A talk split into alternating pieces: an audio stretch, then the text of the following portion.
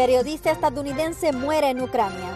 Se trata del periodista Ben Renault de 51 años de edad, además director de documentales con gran experiencias en cubrir situaciones de guerra. Había documentado las guerras de Irak, Afganistán y Libia. Se encontraba en Ucrania para informar acerca de este conflicto en el corazón de Europa.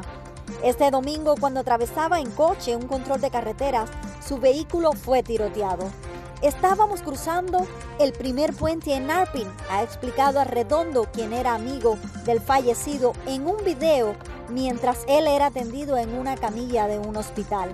Arredondo dijo que su amigo tenía un tiro en el cuello y se había quedado detrás. Según el diario El País, la muerte de Brent fue confirmado por la policía de Kiev. Gracias por informarte conmigo. Yo soy Ladis Expósito.